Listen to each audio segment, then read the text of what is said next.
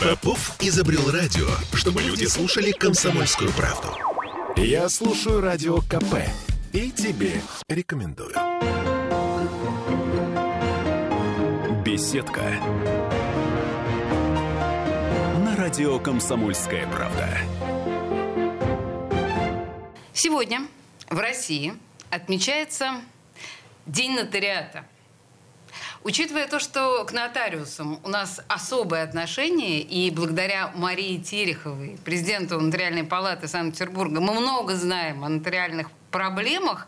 А, в общем, я считаю, что этому дню нужно посвятить совершенно отдельный эфир. Но сегодня у нас особый гость. Сегодня э, в студии радио «Комсомольская правда» почетный президент Нотариальной палаты Санкт-Петербурга Мария Ивановна Сазонова. Здравствуйте, Мария Ивановна. Здравствуйте. Я корректно ли а, произнесу, что вы старейший нотариус Петербурга? Да, это правда? Это правда. Совсем недавно Мария Ивановна отметила солидный юбилей. Э, давайте поговорим немножко о том, что вообще такое нотариат, зачем они нам нужны, нотариусы, вот эти люди прекрасной профессии, которые нам кажутся скучными до невозможности, но это совершенно очевидно.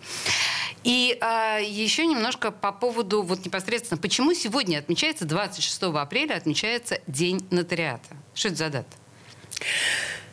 История нотариата и сложна, и интересна, и она вот мы сейчас как бы отмечаем 156-ю годовщину со дня принятия положения о нотариальной части, а, которое было принято в 1866 году. Э, помните, у нас в 1864 была судебная реформа. Да, конечно, мы это проходили да, в школе. И Александр II в 1866 году подписал указ о нотариальной части. Вот оттуда идет как бы летоисчисление и даты, которую мы сегодня отмечаем. Но если говорить вообще э, о сущности нотариуса как такового, то это относится к X, к XI веку, когда появились, вот представьте себе, появились торговые люди, у которых было имущество, которым они торговали. Кто-то должен был быть свидетелем этой торговли. В те времена в большей степени это было обмен вещами, нежели торговля, но тем не менее нужен был кто-то, кто бы свидетельствовал эти сделки. И вот тогда были площадные писцы, дьяки, подьячие – и грамотных людей было очень мало. Уж не говоря о том, что не было никого с юридическим образованием.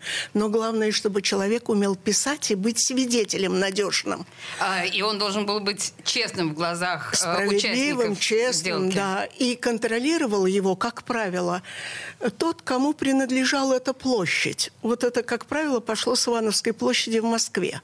Значит, во-первых, мы понимаем, что профессия нотариус, она такая же почти такая же древнейшая, как нет, не то, что вы подумали, а как торговец, да? Но, Но ну, началась торговля, да, начались, да, начались общем... имущественные отношения, и нужен был как раз вот человек, который подобие нотариуса, будем так говорить. Слушайте, а с другой стороны, вот то, что вы говорите, человек должен был быть грамотным и честным, и вы произнесли, что это могли быть дьяки. То есть... А к церкви какой-то... Не совсем. Не совсем. Они uh-huh. просто так назывались. Uh-huh. Но конечно, в большей степени э, относились грамотные люди к религии, угу. и в том числе. Поэтому, ну вот считайте, до 1701 года они и были в такой вот форме. А в 1701 году Петр I э, издал свое положение о нотариате, и э, появился такой орган крепостных дел. Это орган, который как бы подтверждал наличие права собственности у лица в результате сделки какой-то. И так продолжалось до вот 1866 года, э, пока Александр... Там Екатерина II немножечко преобразовывала, так сказать, нотариат. Но это был не нотариат еще, это было подобие нотариата. А вот нотариат появился с 1866 года. И будем так говорить, что этот орган был создан в основном при судебных органах. Угу это были либо нотариальные столы при судах, либо нотариальное бюро. Э, по-разному называлось, называлось э, это, этот орган в различные времена. И считайте, до 1922 года вот этот нотариат э, в этой форме существовал при судах, а в 1922 году было принято положение о нотариате в РСФСР, и вот тогда э, нотариат сам по себе сохранился при судах, но контроль за ним был передан Министерству юстиции. А, я на секунду вас прерву. Мария Ивановна, почему у меня складывается такое, наверное, превратное ощущение, что до перестройки нотариусы, ну или, по крайней мере, в советское время нотариусы играли совершенно не ту роль, которую они играют Второстепенную. сейчас. У вас правильное представление, да? да. И будем говорить, что вот это вот положение от 1922 года и ряд других положений, они ничего в судьбе нотариата не меняли. Не случайно говорили, что это человек при печати, который делает копии и исполнительные надписи учиняет, и больше ничего. А, ну, вот я поняла, то есть такая мелкая сошка, да, да ну которая, вот от которой ничего не зависит. Ну, во-первых, после 1917 года было отменено наследование как таковой институт. То есть человек умирал, все переходило к государству. И если оставался наследником э, инвалид или несовершеннолетний, или недееспособное лицо, короче говоря, то государство э, обеспечивало его, поддерживало, но исключительно за счет наследственного имущества. А если такового не оказывалось в полном объеме, ну что Бог подал. И поэтому э, как бы фронт работы для нотариуса был ограничен. Ну, представьте себе, даже когда появилось наследование, что было у советских людей? Велосипед, швейная машинка? Ну, может быть, подождите, Волга старая дедовская? Ой, я вас умоляю, это были уже супер богатые люди, у которых были Волги. А, а как только появилась частная собственность и новые... Извините, я для наших слушателей квартиру наследовать было невозможно. Квартира была в собственности государства. Государство. И угу. мы все были пользователями. И ее передать по наследству было невозможно. Земля была вся в государственной собственности. Поэтому, Поэтому действительно только велосипед. Ну да. Но а, почему появился частный нотариат? Здесь несколько причин. Первое, что к 1900, вообще к 90-м годам а, попасть к нотариусу было невозможно. Ну, казалось бы, так мало действий, а в то же время у государства не было денег на содержание нотариата, и нотариат финансировался по остаточному принципу. Э, зарплаты были мизерные. В нотариат шли студенты, которые, которым надо было уйти в декретный отпуск, или которые были очень больны, или по иным причинам.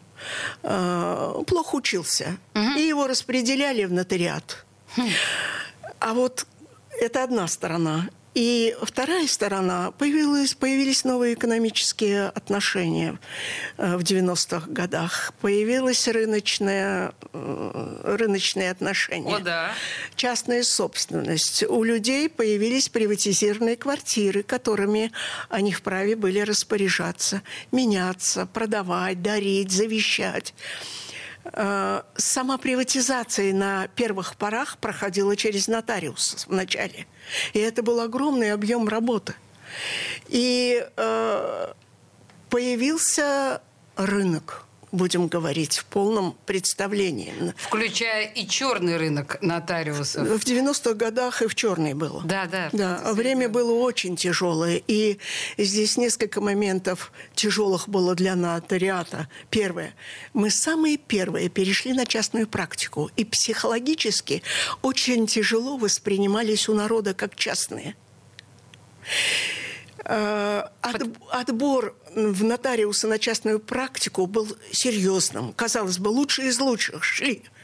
Но народ по инерции все равно шел в государственные, в государственные конторы. Потому это... что государству типа больше доверяли. Ну да, угу. это надежнее считали. Угу. Это первое. Второе, э, перейдя на частную практику, государство ничем не помогало нотариусу. Ничем. Единственное плюс – это э, было постановление правительства о передаче помещений государственных контор в аренду частным нотариусам. Но таких контор было мало. Представьте себе, в каждом районе, их было 19 районов в городе, была одна нотариальная контора – о, боже мой. А Наталья... Можете себе представить? Ну, примерно там в Приморском районе одна нотариальная контора да. на весь район. Когда сегодня 320 нотариусов и 320 нотариальных контор. А, я на секунду вас прерву, Мария Ивановна. Я просто на нас наступает реклама. Мы должны а. будем сделать небольшой да. перерыв. Но я напомню, что сегодня мы отмечаем э, День нотариата российский, да, кстати говоря, через 30 лет Петербургскому нотариату. А, нет. Нет, в следующем году мы будем отмечать 30 лет перевода нотариата на новую организационно-правовую вот, вот, вот, форму. То, о чем мы говорили в 93 году. Да. Мы сейчас прервемся буквально на две минуты и подробнее поговорим о том, как менялся образ э, нотариуса в зависимости от эпох. Не уходите никуда. Беседка радио «Комсомольская правда». Я слушаю Радио КП, потому что здесь самые осведомленные эксперты. И тебе рекомендую. Беседка. На радио «Комсомольская правда». Старейший нотариус Петербурга. Студия «Радио «Комсомольская правда». Почетный президент Нотариальной палаты Мария Ивановна Сазонова. Мы продолжаем наш разговор в день нотариата. Мы сегодня пытаемся исследовать вообще это явление э, и саму профессию нотариуса и вообще мы понимаем, что так или иначе эта профессия существует примерно столько, сколько существует, ну, я не знаю, товарно-денежные или даже просто товарно-обменные отношения э, у человечества. Мы с вами перешли э, в тот момент, когда начала формироваться коммерческая частная практика. Частная, да. Нотариусов. Да. Это 93-й год. 93-й год. А вообще как-то было принято решение? Вот эту вот государственную структуру, которая, ну, в представлении советского человека, это такой клерк, человек в футляре, который действительно, как вы объяснили, получал совершеннейшие копейки и вообще не хотел работать на этом не посту. Хотел. Как вот было да, принято я решение... вам хочу сказать, что из 136 нотариусов, которые в то время были на государственной службе, фактически работало 65. Были либо декрет, либо больничные, либо любая причина, лишь бы не ходить на работу. Но они копейки получали. Ну Зачем ну, да, действительно да. ходить на работу? К тому же условия для работы были очень неприемлемые. Это, в смысле? Ну, это подвалы, это маленькие помещения без э, оргтехники Тогда только одна пишущая машинка, и то машинистка была. Э, тогда были, по-моему, «Красные зори» называл, называлась организация, которая, которая поставляла в нотариальные конторы свою машинистку со своей машинкой. Вот и все. Почему появился частный нотариат? Потому что государственный перестал справляться э, с возникшими рыночными отношениями. Когда, как я сказала, появилась приватизация, э, стали образовываться коммерческие структуры, э, стали происходить э, интенсивные сделки по обмену, по продаже, по дарению э, и так далее. И тогда э, нужно было э, справляться с этим объемом работы. И правительство внесло предложение в законодательный орган вот о создании новой формы нотариата. Собственно, ничего здесь такого нового не было, потому что все зарубежные страны давно работали на, по этому принципу. И сохранив российскую практику и взяв опыт зарубежных, зарубежных нотариатов, вот подготовили проект закона, который у нас называется до сих пор «Основа законодательства о нотариате». Вы, извините, в этом принимали непосредственное участие, насколько я В понимаю. определенной степени, да. да. То есть, а, я просто хочу сказать, что Мария Ивановна, она скромничает, но вообще она стояла у истоков вот этого исторического документа. Древ, древний человек. И э, тогда стал вопрос, каким образом вот э, сформировать новый корпус. И в этих основах было принято решение. Те государственные нотариусы, которые имели высшее юридическое образование, имели право перейти на частную практику. И э, сразу же было увеличено количество должностей нотариусов по Санкт-Петербургскому округу, будем так его называть, он так в законе называется. Uh-huh. Законодательное собрание приняло сначала э, порядка 200 человек, потом постепенно эта цифра увеличивалась, увеличивалась, э, увеличивалась с учетом э, интенсивности рыночных отношений. И появились новые требования к нотариусам. Вот сейчас, чтобы стать нотариусом, человек должен иметь высшее юридическое образование, не менее пяти лет стажа работы по юридической практике, э, возрастом не ниже 25 лет. А, то есть в 17 лет нет, после школы нет, невозможно? Нет. Э, имея высшее юридическое образование, он, приходя к нам, должен пройти годичную стажировку у нотариуса – пренепременно. Потом, пройдя стажировку, сдать экзамен на получение лицензии на право нотариальной деятельности и, будучи уже лицензированным, поработать у нотариуса помощником. И потом уже имеет право проходить конкурс – на замещение вакантной должности То есть нотариуса. еще и конкурс. Да. И чтобы еще вакантная должность оказалась. Вот э, для примера, сегодня у нас как раз в Петербурге проходит конкурс. Один, на одно место освободившееся 80 человек. 80 человек, как театральный институт. Я хочу вам сказать, что это единственная отрасль в юридической сфере, где нет понятия текучка кадров. Так, значит, и вот мы подошли, мне кажется, к ключевому вопросу. Я хотела вам задать его позже, но прямо сейчас тогда давайте мы об этом с вами поговорим. Почему профессия нотариуса настолько почетна, востребована и так далее? 80 человек на место, сказали вы. Это что, да. а, нотариус получает миллион в месяц? Нет, нет. А почему? Я объясню. Во-первых, это интересная работа. Вот она настолько интересна, потому что эта профессия подчиняется исключительно Его Величеству закону. И есть орган в лице нотариальной палаты, который осуществляет контроль над деятельностью нотариуса, но тем не менее. Второе, эта работа интересна тем, что постепенно с развитием гражданского оборота усложняется работа нотариуса. И вот от, от свидетельствования верности копии и исполнительных надпись нотариус перешел к удостоверению сложнейших сделок.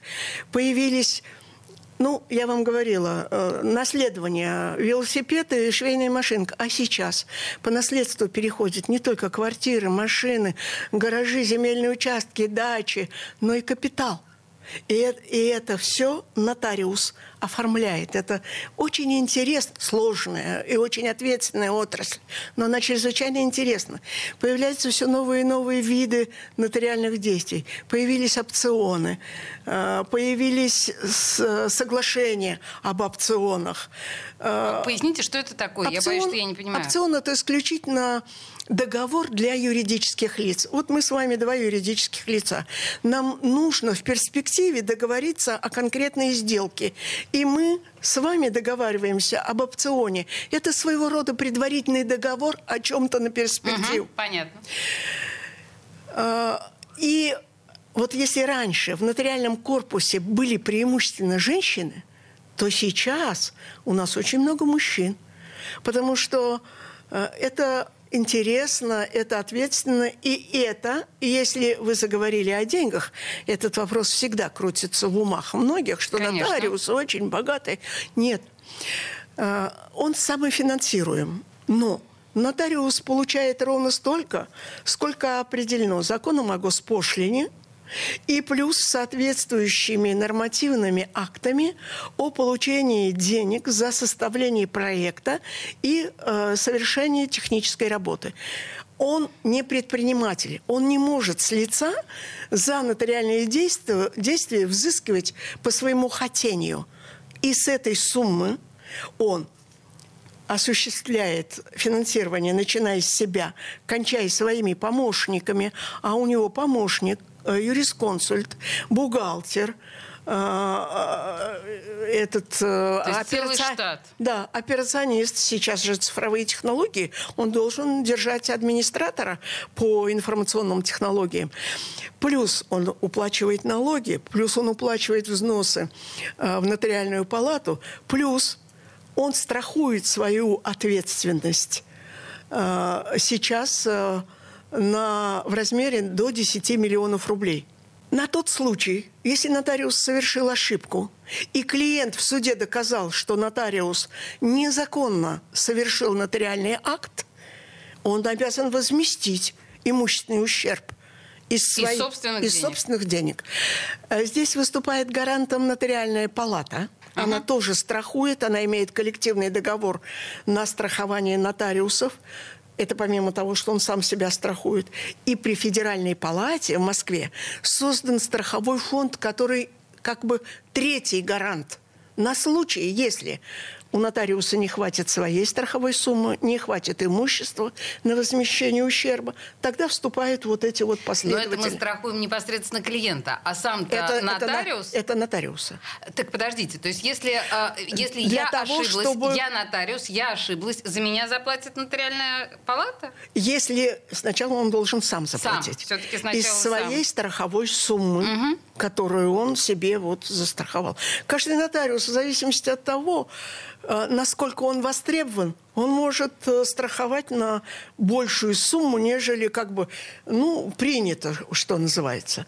Я рискую, но для того, чтобы риск был э, в какой-то степени оправдан, я застрахую себя не на 10 миллионов, а на 25. Пожалуйста. Сегодня в день нотариата в России отмечается сегодня такой праздник профессиональный. А, да, а мы разговариваем с старейшим нотариусом Петербурга, почетным президентом Нотариальной палаты Петербурга Марией Ивановной Сазоновой. Я предлагаю в следующей части чуть подробнее поговорить о рисках нотариусов, о честности нотариусов, ну и о профессиональном кодексе, если не возражаете. А прямо сейчас на нас наступают новости. Не отключайтесь. Беседка радио «Комсомольская правда». Попов изобрел радио, чтобы люди слушали комсомольскую правду. Я слушаю радио КП и тебе рекомендую. Беседка. На радио «Комсомольская правда». А мы продолжаем говорить о нотариате сегодня в день профессиональной, э, в день профессиональной нотариуса. Просто на самом деле вот за полчаса разговора с почетным президентом Нотариальной палаты Петербурга Марией Ивановной Сазоновой сложилось ощущение, что это какая-то прям совершенно удивительная, загадочная профессия, и, в общем, это совершенно не то, что представляется человеку при, в общем-то, скучном слове «нотариус». Потому что, правда, ну, среднестатистический человек думает, что на, нотариус это тот, кто просто перекладывает бумажки. Мы сейчас поняли, в общем, какого масштаба э, эта профессия, какой ответственности. Более того, э, Мария Терехова, которая ходит к нам регулярно в эфир, она нам на протяжении полутора лет рассказывала о том, как меняется и вырастает буквально с каждым месяцем ответственность э, нотариуса. Совершенно верно. Так или иначе, государство ему дает все больше и больше полномочий.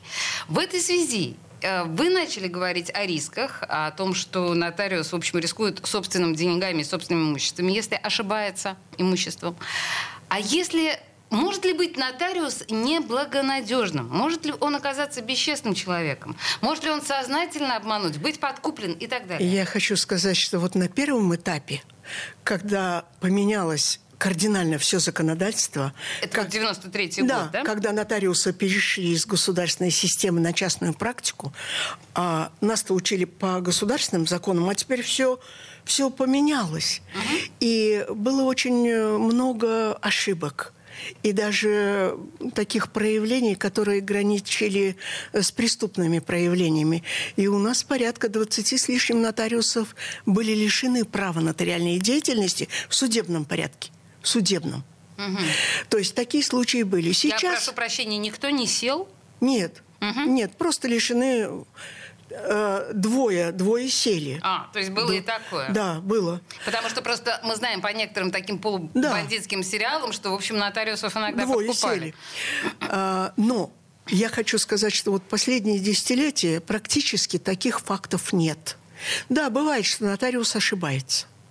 Бывает, что приходится возмещать из страховой казны Но не ошибается тот, кто ничего не делает, тем более законы чрезвычайно сложны. А, главная миссия нотариуса – это охрана и защита прав и законных интересов э, субъектов гражданского оборота, а, придавая э, за счет нотариального акта стабильность, упорядоченность, а, с тем, чтобы вот это право, которое в результате деятельности нотариуса было надежным. И оспорить его можно было бы только в суде. Все документы, которые исходят от нотариата в абсолютном большинстве, имеют доказательственную силу и имеют силу исполнительного акта.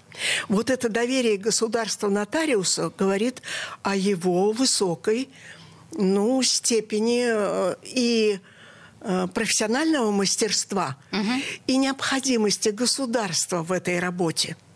И это понятно почему. Потому что мы знаем, что судебная система сегодня чрезвычайно загружена, а нотариат имеет предупредительный характер.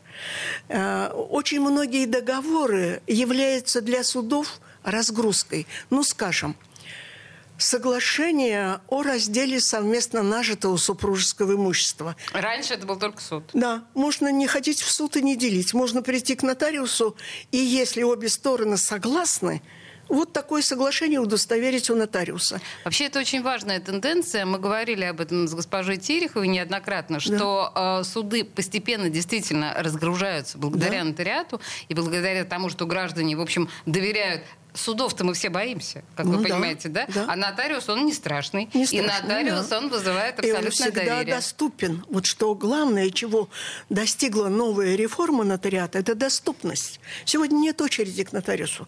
И очень многие приходят даже не для того, чтобы удостоверить сделку или совершить какой-то акт. А можно с вами проконсультироваться? Пожалуйста. То есть э, нотариус сейчас доступен. Или, продолжая мысль о разгрузке судебной системы, брачные контракты. Тоже раздел имущества э, между желающими вступить в брак может быть предопределен брачным договором. Угу. Соглашение об уплате алиментов на содержание детей – и много других договоров, которые могут быть заключены у нотариуса. И не надо идти в суд и ждать, э, вы знаете, иногда годами да, разрешения да, да, да, того или иного вопроса, эти вопросы можно разрешить у нотариуса. А... Еще раз, я возвращаю вас к вашей мысли о высоком профессионализме и ответственности нотариуса.